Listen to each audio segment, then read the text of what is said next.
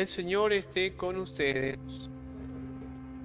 Lectura del Santo Evangelio según San Mateo.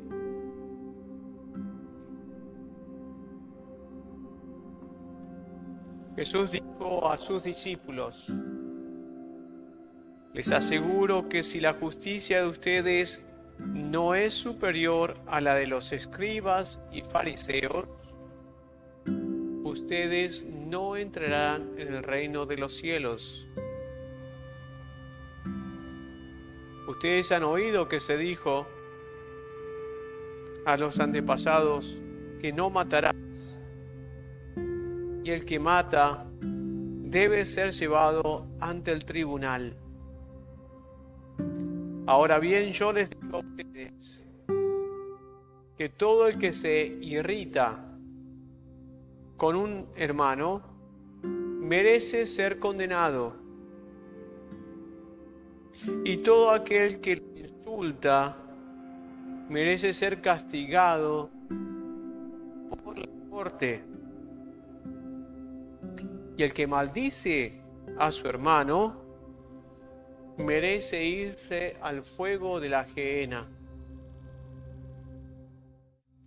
Por lo tanto, si al presentar la ofrenda en el altar te acuerdas que tienes algo contra tu hermano, deja la ofrenda ante el altar, ve a reconciliarte con tu hermano y solo entonces para presentar tu ofrenda. Trata de llegar enseguida a un acuerdo con tu adversario mientras todavía vas caminando. No sea que tu adversario te entregue al juez y el juez al guardia y te metan preso. Te aseguro que no saldrás de allí hasta que hayas pagado hasta el último centavo. Palabra del Señor.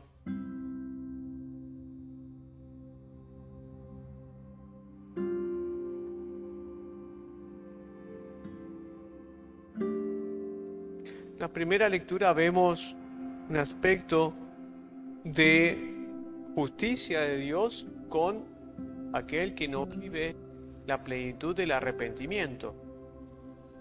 Aquel que se empecina en hacer el mal tendrá que ser condenado. Aquel que es justo será salvado. Ahora bien, si el que está haciendo el mal se arrepiente, Dios muestra inmediatamente lo que es el efecto del arrepentimiento. Y eso quiere decir perdón y amor por aquel que justamente se arrepiente. El mundo no vive bajo las coordenadas del Señor. Ciertamente bajo un aspecto lo vive. El que hizo el mal merece un castigo, el que hizo bien merece justamente un favor, una recompensa. Pero si el que hizo mal se arrepiente, el mundo normalmente no lo perdona. Es transigente. Y eso lo vemos también en nuestra psicología eh, cristiana. Muchas veces, aun cuando convertidos por lo que nos han hecho, no perdonamos. Y el Señor, en la primera lectura, nos enseña que Él sí perdona, pero necesita esa cuota de arrepentimiento. Muchas veces el perdón lo vemos como una debilidad.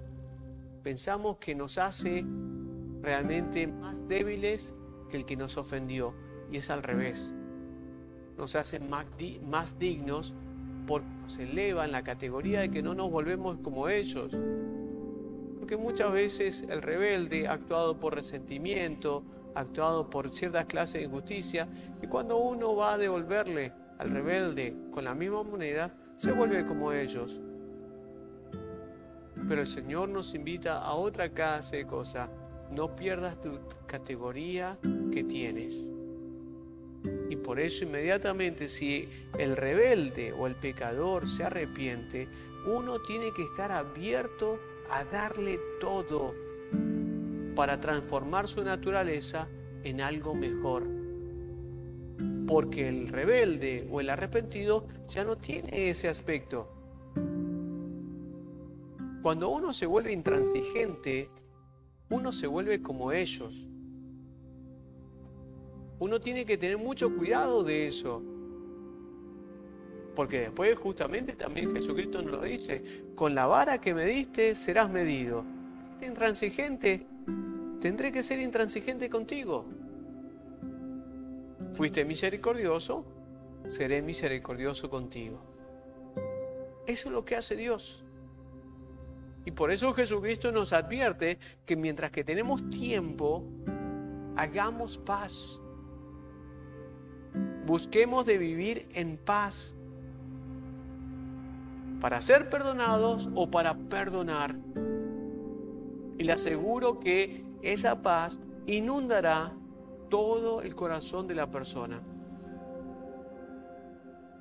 Hay muchas personas que a pesar de todas las palabras de Jesucristo, siguen conservando el resentimiento en su corazón por lo que les pasó. Ciertamente que les pasó algo feo, ciertamente que les pasó algo mal, pero ¿saben qué? Ustedes siguen estando vivos y eso muestran de que son más que ese mal de los que le pasó. Pero muchas veces se dejan cautivar, inundar y contagiar del mal que fue en el pasado que ya no existe, aunque la memoria se lo hace vivo cada día. Por eso se dice que el amor se desmemoria